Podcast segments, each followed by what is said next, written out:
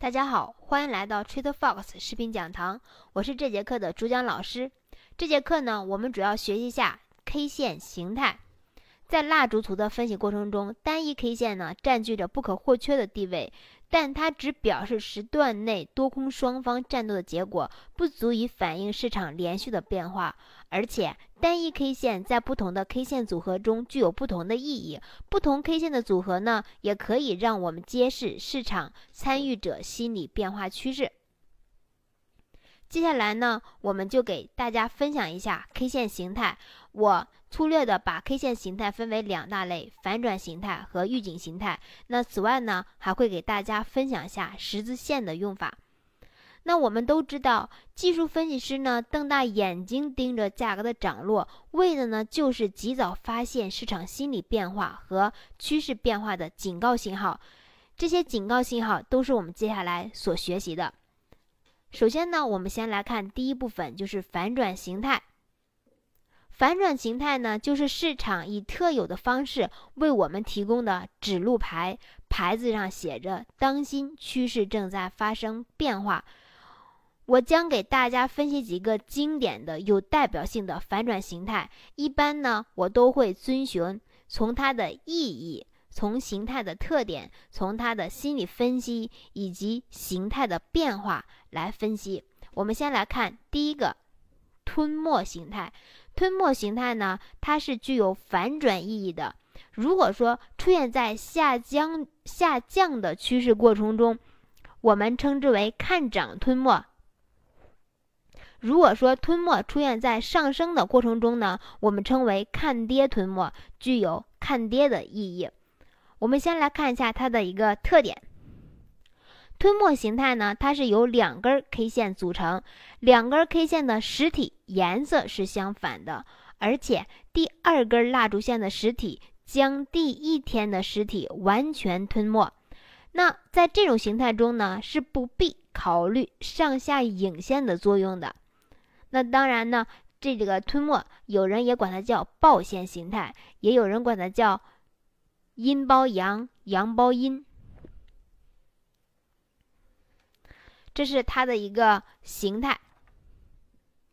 我们以这个看跌吞没为例，来分析一下它的这个背后的心理变化，分析一下为什么看这个吞没出现在上升的过程中呢？它就会具有看跌的意义。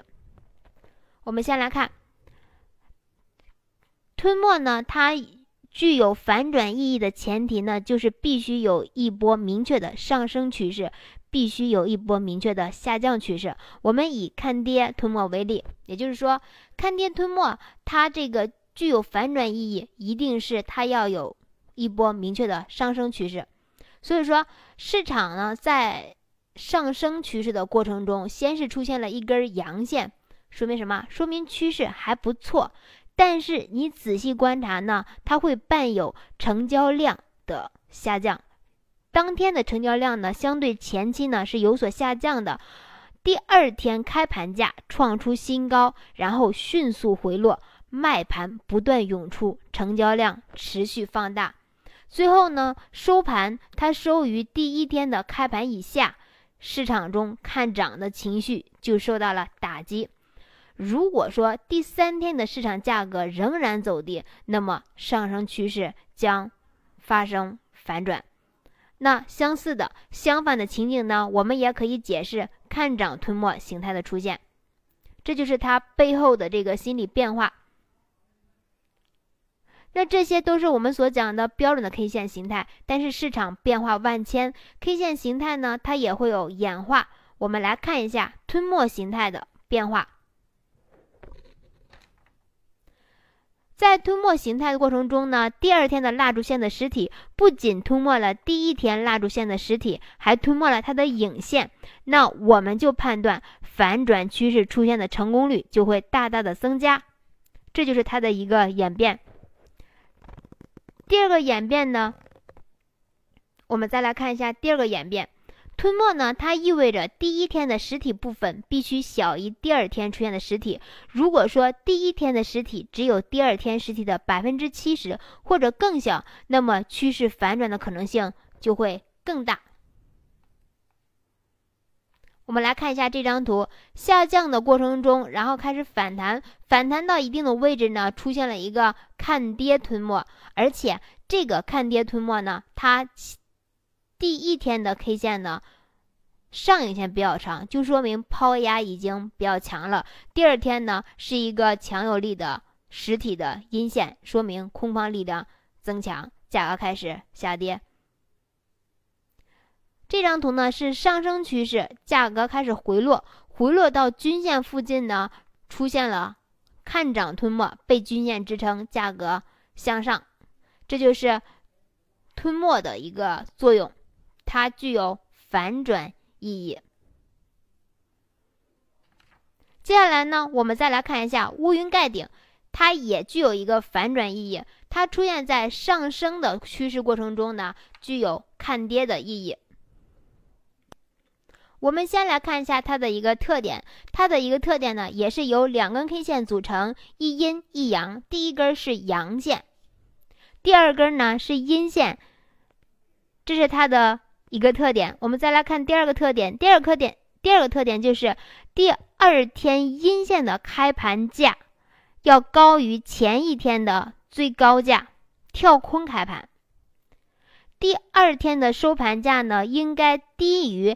前一天大阳线实体的终点，符合这种形态的形，符合这种形态的 K 线呢，我们称之为乌云盖顶。我们来分析一下，为什么说乌云盖顶出现之后呢，预示着市场趋势即将发生反转？它也有一个前提，就是市场原本在已经确定的上升趋势中运行。也必须有一波明确的上升趋势，一根大阳线的出现呢，使得市场中的多头欢欣鼓舞，因为它本身就是多方的市场。第二天市场上向上跳空开盘，更加证明了多方的一个决心。但是在整个交易日内呢，虽然市场一直保持上升的趋势，最后却是以阴线收盘。并且低于前一天阳线实体的终点，终点就是中间的位置。那么在这种市场情形下呢，多头开始考虑他们的策略是否正确，多空双方的力量重新得到了一个衡量。那么这种情况下呢，就表明市场趋势即将发生反转。由于这个。第二天的 K 线开盘价较高，而且收盘价较低，说明市场即将走熊。乌云盖顶呢？它在日语中的意思就是掩盖起来、笼罩，预示着市场即将走弱，或者说走熊。这是这个乌云盖顶它的一个心理分析。我们再来看一下它的形态的变化。形态变化，先是阳线，看是吧？是不是开始往上冲？之后呢，又是空方力量压下来。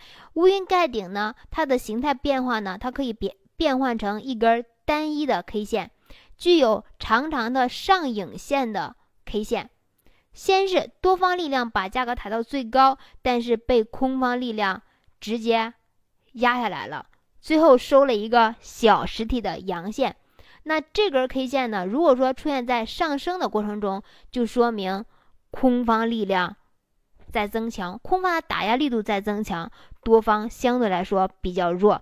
那么这种情况下出现之后呢，就意味着多方市场要走败，这就是乌云盖顶。我们来看一下，在上升的过程中出现乌云盖顶，价格走跌。在上升的过程中，先是两根大阳线出现之后呢，出现了乌云盖顶，价格呢又是持续的走跌。那与乌云盖顶相反的呢，就是刺透形态。刺透形态呢，它出现在市场的底部，具有看涨意义。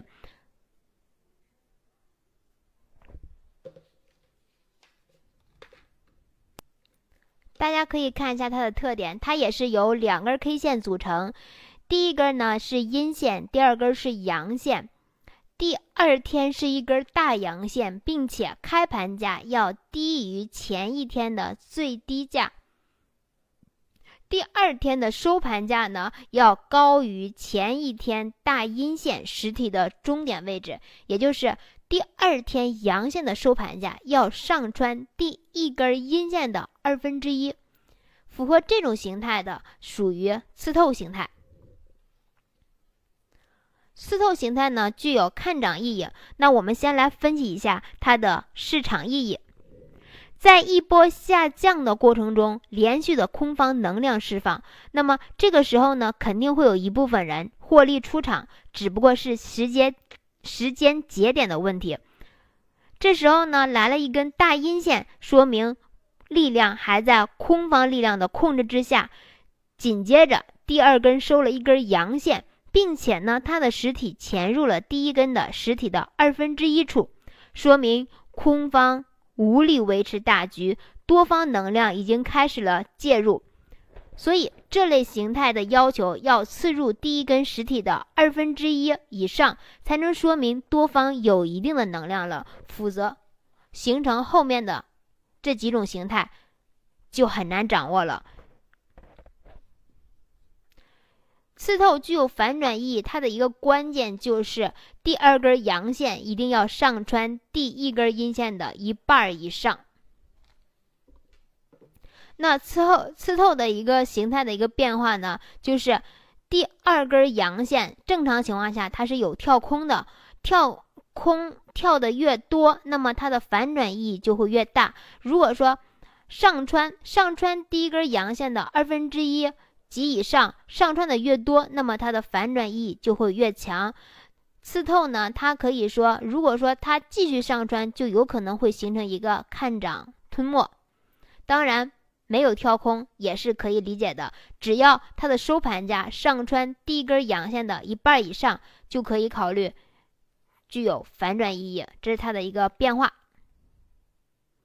我们可以看一下上升趋势，价格只要回踩均线，形成一个刺透形态，价格就往上走；下下降回到均线附近，形成一个刺透形态，就开始往上走。当然，这个位置形成了一个看涨吞没。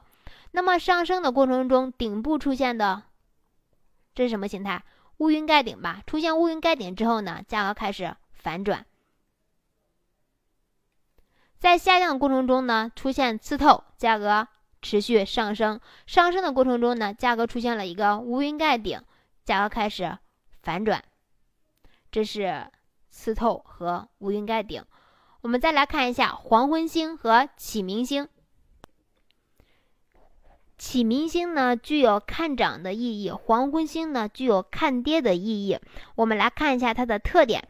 那对于启明星和黄昏星来说呢，嗯，它们第一。第一天呢，都是一根大大阳线或者是一根大阴线。我们先以这个黄昏星为例吧。那对于黄昏星来说呢，第一天呢是一根大阳线，那第二天呢是一个向上跳空的小 K 线。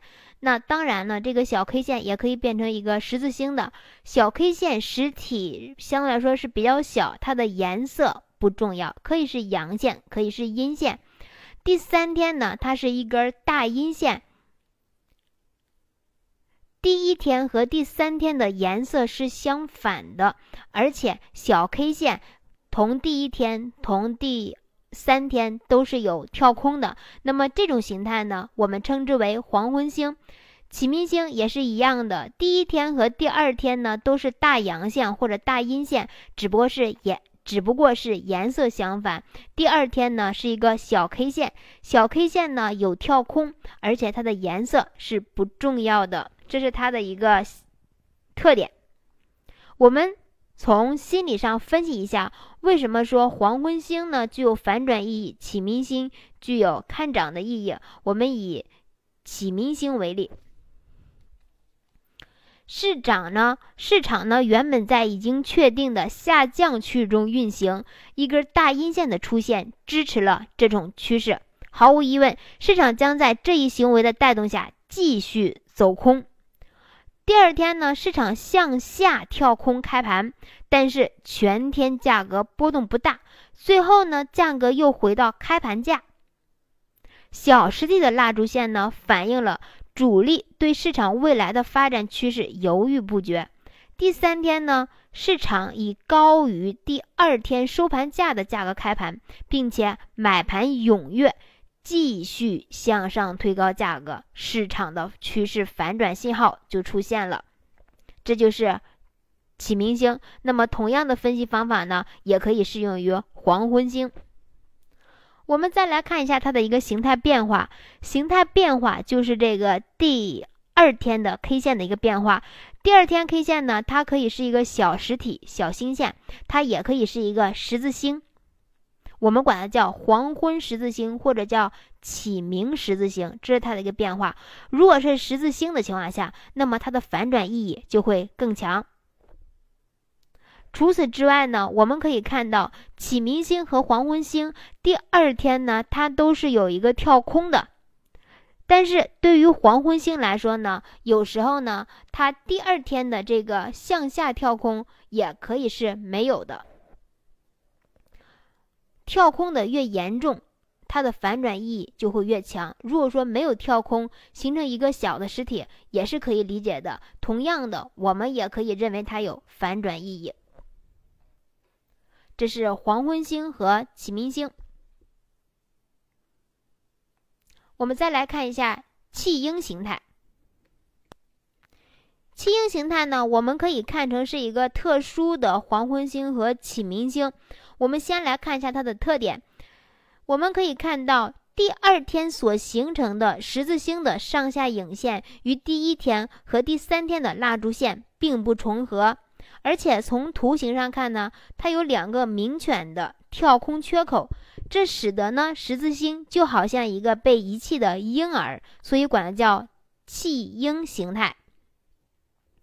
那需要大家注意的是，在这种形态。中呢，十字星它包括上下影线，它同周围的几根蜡烛线之间呢，一定要有完整的跳空缺口。当然，这只是理论上的，在现实过程中呢，这种形态是很少出现的。它背后的心理分析呢，也反映出市场内投资者的心态将发生变化。所不同的是，在弃婴形态中呢，第二天形成的星线。更能反映出市场的颓废。我们来看一下市场中的例子，在下降的过程中呢，在底部第一次探底、第二次探底的过程中呢，出现了一个启明星，我们管这个呢叫启明十字星。大家可以看到，它的启明十字星十字线并没有跳空，所以说我们管它叫。启明十字星，而不叫七星形态，它呢也具有一个看涨意义。当然，在这个启明星和十字星、呃启明星和黄昏星的这个过程中呢，有一个最重要的就是第三根的 K 线一定要穿入。第一根 K 线的一半以上，当然，如果说形成一个吞没形态，那就更好了。对于这个来说呢，第三天的多方力量非常强，所以说呢，它的看涨意义也是比较强的。那在下跌的过程中呢，也是出现了一个启明星，并且第三天的实体是比第一天大的，而且形成了一个吞没之势。我们再来看一下。黄昏星，这个黄昏星呢，虽然中间的十字线它并没有跳空，但是它的长长的十字线说明了一个抛压是比较强的。那对于这个来说也是一样的，也形成了一个黄昏星，而且黄昏星的第三根 K 线基本上要把第一天的阳线都已经包含了、吞没了，对吧？这就是我们所讲的几个典型的反转形态，大家也可以在盘面上去找找看看它们的这个有效性，也可以根据市场心理变化去分析相似 K 线形态的意义。接下来呢，我们讲几个预警形态。预警形态呢，它意味着目前的市场走势将要发生变化，但具体是反转呢，还是延续之前的趋势呢？这就需要我们等待后续信号的确认。所以说，交易者看到预警信号之后呢，要及时的适应市场走势，根据市场出现的信号调整自己的交易方式。接下来，我们就看一看预警形态。先来看一个锤子线和吊顶线。那么在不同的书籍过程中呢，有人把锤子线和吊顶线分为反转形态。其实它的分类呢倒是无关紧要，我们只需要知道它的用法以及它的特点就可以了。我们先来看一下它的一个特点。特点呢，锤子线和吊顶线呢，它们的实体都是比较小的，有长长的上影线。有长长的下影线，上影线没有，有也很短，可以忽略不计。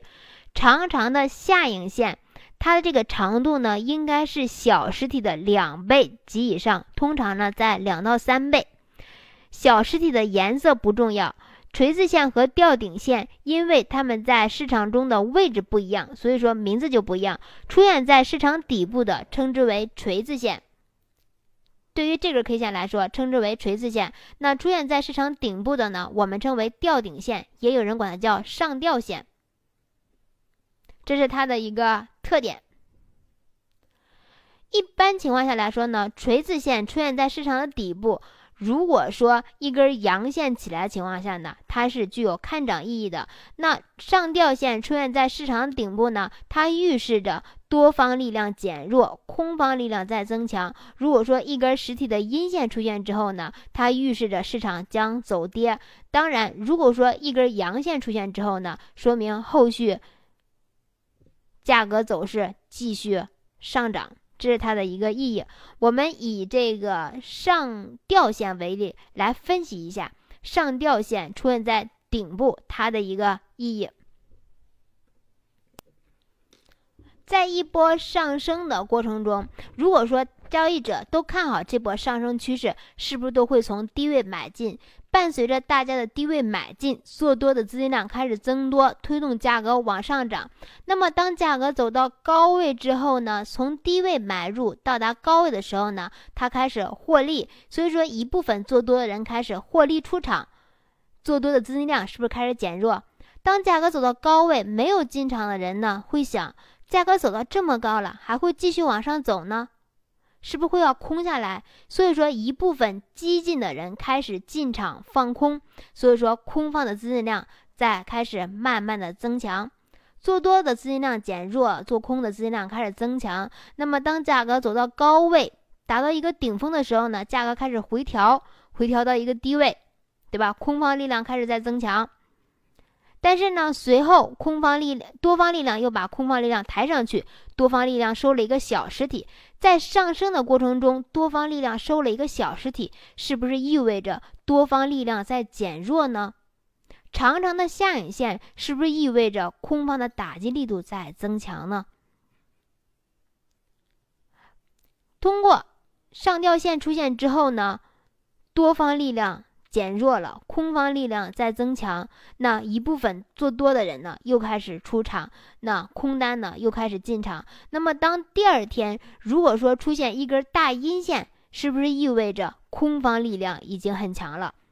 多方开始抛盘，空方呢开始接盘，是不是会打压价格往下走？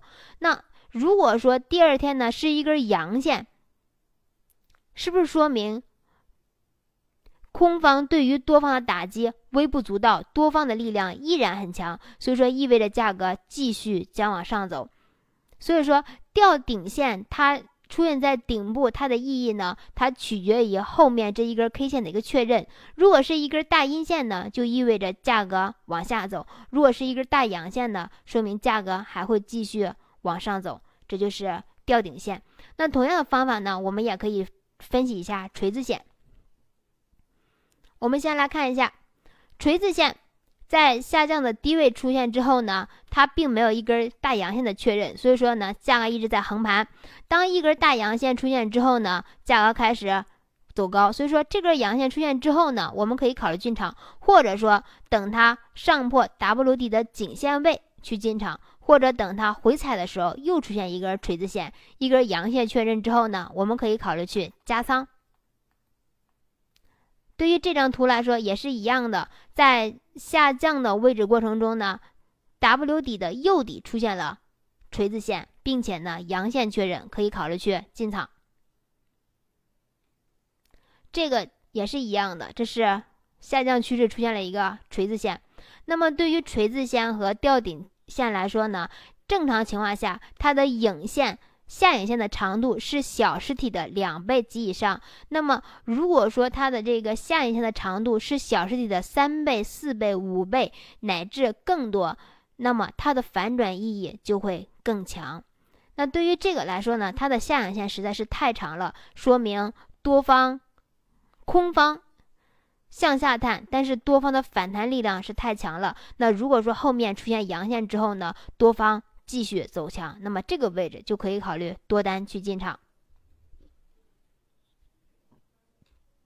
我们再来看一下与锤子线和吊顶线类似的流星线和倒锤子线。流星线和锤子线呢，它们同样是由单一的 K 线组成，实体呢很小，它们是上影线非常长，上影线的长度是小实体的两倍及以上，下影线没有，有也很短。那么实体的颜色可以是阴线，也可以是阳线，这个倒无关紧要。流星线和这个锤子线呢，我们可以。利用它判断市场上升或下降趋势是否结束，但是必须记住，它并不是判断市场反转的重要信号。那么流星线和锤子线呢？它们是非常相似的，只不过流星线处在市场的顶部，锤子线倒锤子线呢，它处在市场的底部。我们看一下这个流星线。开盘之后呢，多方的做多能量迅速被消耗，最后呢，市场在全日最低点报收。那么市场还会继续往上走吗？市场该何去何从呢？这就需要我们后一根的蜡烛线的一个判断。如果说流星线出现之后，后面是一根大阴线的情况下，那么。意味着市场将走低。那同样的，倒锤子线出现之后，如果说后一根一根阳线的情况下，意味着市场将走高。呃，我们可以把这个几根单根的 K 线对比一下，流星线、倒锤子线、上吊这个上吊线或者是吊顶线和锤子线对比一下。对于流星线和吊顶线来说呢，它们同样是出现在上升。的过程中，或者是说出现在上升，这个出现在上升的，也就是市场的顶部。如果说后续出现一根阴线的情况下，它们都具有反转意义，对不对？那么它们的反转意义哪个更强呢？吊顶线呢是开盘后价格向下运行之后呢，多方又把空方打压那么强的力量之下呢，收回了一个长长的下影线，说明。多方能量它只是一个变弱，而对于流星线就不一样了。在一波上升趋势过程中呢，开盘后价格顺势把价格，就是开盘之后呢，价格被多方顺势抬到了一个最高的一个位置上，但是呢，空方是直接把价格打下来了，打下来了一个长长的上影线。所以说，相比之下呢，流星线它更能体现空方的一个打击的力度，而对于上吊线来说呢，它只能说明多方力量在减弱，空方的打击力度在增强，但并不能说明空方力量很强。所以说，相对来说，流星线看跌的意义比吊顶线更强。我们来看一下。在上升的过程中出现了一个吊顶线，但是之后呢，它出现了一根阳线，所以说意味着市场继续往上走。但是在这个下降的趋势里面，也就在下降的趋势过程中，均线附近呢，均线的下方出现了一个流星线，之后呢，一根阴线确认，那么这个位置就是我们的一个空单进场点。那对于这个来说也是一样的，上升过程中呢，一根。流星线出现之后呢，一根阴线看跌。那对于这个位置来说呢，它属于一个吊顶线，但是之后呢，它出现的是一个十字星，后面虽然是阳线，也不具有反转意义。它这个位置呢，它只是告诉我们空方的打击力度在增强，多方在减弱。所以说，这个上这个上吊线或者吊顶线是值得我们注意的，但是。这个流星线出现之后呢，也是值得我们注意的。但是当这根阴线出现之后呢，空单就可以考虑去进场了。包括这个来说呢，它也是一个流星线，阴线确认。这个呢是一个锤子线，锤子线阳线确认。那这个位置呢是一个底部下上下上，这个是一个。倒锤子线一根阳线确认，那么这个位置可以考虑多单进场。这就是我们的一个单根 K 线。我们再来看一下晕线形态。晕线形态呢，嗯，一些书上呢也把它看为是一个反转形态，但是它的反转意义更不强。同样的呢，我把它放在这个位置呢，也是因为它的走。这个它出现之后，后续价格走势也是需要 K 线确认的。我们先来看一下它的特点，它的特点呢和吞没是相反的，吞没是后面一根包含前面一根，对于运线来说呢是前面包含后面。对于第二天来说呢，它的蜡烛线的实体是非常小的，就像孕育了一个小生命，所以说管它叫孕线。那么它的形态变化，如果是一个实体，如果小 K 线呢变成一个十字星的情况下，那么它的意义，看跌的意义或看涨的意义就是比较强的。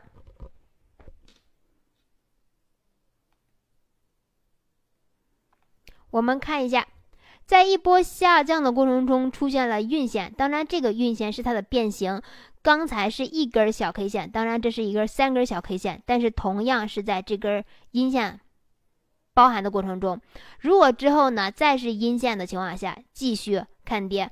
那出现在上升的过程中出现晕线之后，如果说后续是阴线的情况下，市场走跌；如果是阳线的，就说明继续往上走。接下来呢，我们再来看一下窗口形态。在这里呢，我把窗口呢也列为警惕信号，是因为它的后续呢仍然需要形态的确认。那有些书里面呢也把它列为了一个持续形态，但是大家只需要知道它如何运用、如何分析就可以了。我们以这个第一个为例，在上升的行情中，如果说出现一个窗口，那么则意味着价格将进一步上升。如果说它向下回撤时，对于这个位置向下回撤时呢，这个窗口呢将形成底部支撑水平，支撑着价格往上走。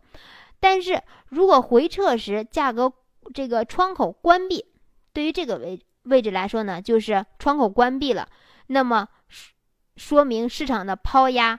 依然存在，预示着先前的上升趋势有可能不存在了。所以说，这种情况下，我们就需要后续一根 K 线的确认。那对于这个来说，下降趋势过程中呢，它的窗口关闭之后呢，说明它的上升趋势是比较上升的力量是比较强的，我们就需要后一根 K 线确认。如果说后一根呢确认了抛压很强，那么市场就会继续往后走。它的重点呢是关注这个窗口是不是是否被关闭。如果说没有关闭呢，它会继续原来的走势；如果说被关闭之后呢，我们要等后一根 K 线的确认。我们来看一下，对于下降趋势里面出现了一个跳空的一个缺口，这个位置呢它是没有关闭，继续往下。那么这对于这个位置来说呢，它是被。关闭了，被关闭之后呢，是不是它的抛压是不是很强的阴线？那么这个位置呢，就可以考虑空单进场，继续往空来走。那么在这个位置呢，出现了一个向上跳空，跳向上跳空之后呢，后续的价格价格呢，把这个窗口弥补了，弥补之后呢，它的抛压依然很重，就说明价格还会往空来走。我们再来看这个，这个是上升的趋势里面出现了一个向上跳空。当价格在回撤的时候呢，窗口关闭了，关闭之后呢，出现是大阴线，卖压很强，趋势形成了一个反转，开始往空来走。那对于这个位置来说呢，在下降的趋势里面呢，它也出现了一个向下跳空窗口，但是呢，没有回补，窗口也没有关闭，趋势继续。就是这个窗口。我们再来讲一个上升三法和下降三法。上升三法在第一天市场形成一根大阳线之后呢，连续出现一组实体很小的蜡烛线，它们表明市场在原有的发展趋势中受到了阻力。那通常呢，这一组蜡烛线都是小阴线，并且重要的图形特征是这些蜡烛线的实体部分都没有超过第一天的价格变动范围，当然包括它的一个最高价和最低价。呃，这里需要大家注意的是，在蜡烛线中最高价和最低价的范围指的是上下影线之间的一个距离。形态最后一天的开盘价呢，要高于前一个回调日的收盘价，并且收市时产生这一段时期以来的市场新高，那么就意味着它继续往上走。当然了，如果说最后一天的这个。收盘价没有创出新高的情况下，那么有可能方向就不明朗了。这个上升三法呢，它最早是源于日本期货交易中著名的九田战法。那三法形态呢，通通常呢被认为是市场的一种休整状态，它在为随后而来的市场发展积蓄。能量，所以说套用一个比较时髦的词儿，就是市场在调整。那么在这种市场变动中呢，说明一些不坚定的投资者在进行获利了结。市场主力在将他们震荡出局之后呢，将原将沿原有的市场发展方向加速前进。但是，我们可以从调整日中较小的市场价格的波动，就可以看出这些投资者是犹豫不定的。当然了，一旦在调整日中呢，市场创出新低，价格就有可能反转。如果说在调整日中呢，市场没有创出新低，一些摇摆不定或拿不准主意的投资者呢，就开始买入市场呢。价市场价格呢就开始回升，并创出一段时期的新高。当然，这个上升法则和下降法则呢，呃，它其实属于一种持续形态。但是我把它放在这个位置呢，主要我们是看第第五根 K 线，也就是最后一根 K 线和第四根小 K 线。如果说第四根小 K 线，那么它跌破了前一根这根阳线，那么。市场就有可能反转了。如果说前一根这个小 K 线呢，并没有跌破前一根的 K 线，以及最后一根的 K 线呢创出了新高，那么它就会继续原来的一个走势。所以说这个呢，上升三法和下降三法，它的这个定义是非常的严格的。大家可以根据它严格的定义来判断它的一个呃，就是它后续的一个价格的一个走势。我们来看一下，那对于这个来说呢，就是它的一个变形上去之后呢，K 线呢一直在它这震荡，震荡震荡呢，一直都在这根阳线的范围之内。等最后一根阳线创出新高之后呢，价格就会继续上行。虽然他说的是上升三法，正常情况下，也也就是说标准的形态过程中呢，它应该是三根 K 线的一个回调，但是呢，这个三呢，它属于一种约束。不一定是三，也可以是四根，也可以是五根，对吧？也可以是像这个，有了七八根吧。对于这个来说也是一样的，上升，它是上升之后呢，它是在这个位置，在它的上方开始整理，也没有跌破第一根。那么这种情况下呢，我们是持续看涨的。下来之后，它在这样开始震荡，那么这种情况下，我们是看跌的。但是当这根阳，当这根阴线。变成一根大阳线上破这个区间的情况下呢，它就变成了一个反转的一个形态。还有这个，我们可以看到这个呢，它就属于一个反转的一个形态了。这是一个上升三法和一个下降三法。那最关键的还是看它的一个调整日以及它的最后的最后一天的一个收盘价。我们先来看一下这个十字线。十字线呢，普通的十字线，普通的十字线呢，它其实也相当于是一个中继形态吧。那如果说十字线出现在上升的趋势过程中呢，后续跟的是阴线的情况下，可能具有反转意义。如果说后续呢出现阳线，那它可能就是一个中继形态。普通十字线呢，它只是说明市场在犹豫。那我们再来看一下特殊的十字线，特殊的十字线呢，比如说墓碑线，比如说 T 字线以及长腿十字线。那墓碑线呢，出现在阻力位的下方上升的趋势过程中呢，它是具有反转意义的。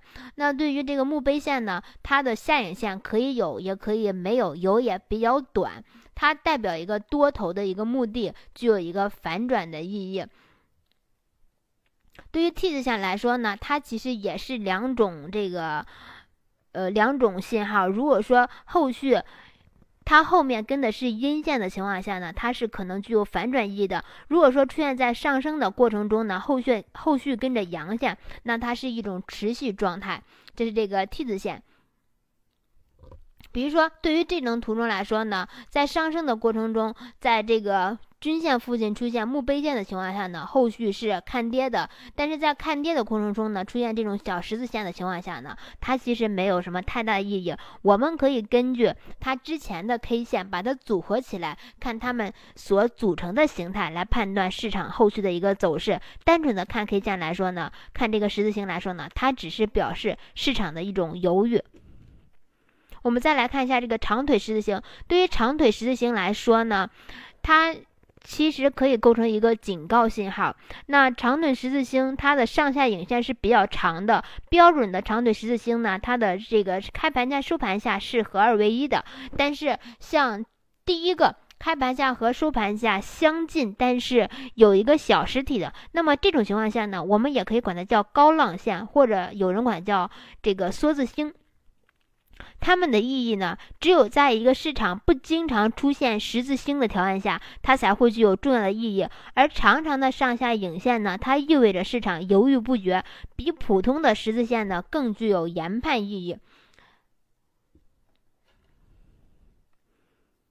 我们可以看一下，那么在下降的过程中呢，出现这个高浪线的情况下呢，它说明本来是下降的方向。目标很明确，但是出现高浪线之后呢，犹豫不决，后续该往何走是需要等后续 K 线的一个确认。那对于这个位置来说呢，我们也是需要后续的一个确认。但是对于这几个十字线来说呢，它处于一个横盘状态是没有意义的。我们需要和前面的 K 线连起来分析它的一个意义。但是对于这个 K 线来说呢，我们可以把它称。称之为一个墓碑线，具有一个反转意义。等阴线确认，具有反转意义。或者说呢，我们可以把这三根 K 线组合起来，形成一个看跌吞没，对吧？那么在横盘的过程中呢，出现这个高浪、这个十长腿十字星的情况下呢，意义其实也是不大的。当然，对于这个来说呢，它其实也构成一个上升三法。